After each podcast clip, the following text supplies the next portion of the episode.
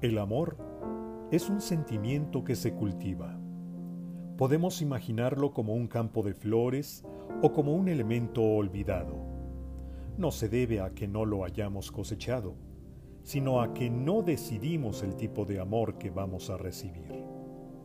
Sin importar su naturaleza o su índole, podemos revitalizarlo.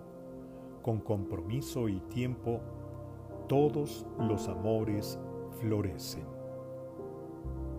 Este es un fragmento del audiolibro Sin Sentido, lectura para la reflexión que propone sentido en tu vida, del autor Gibran Sarkis.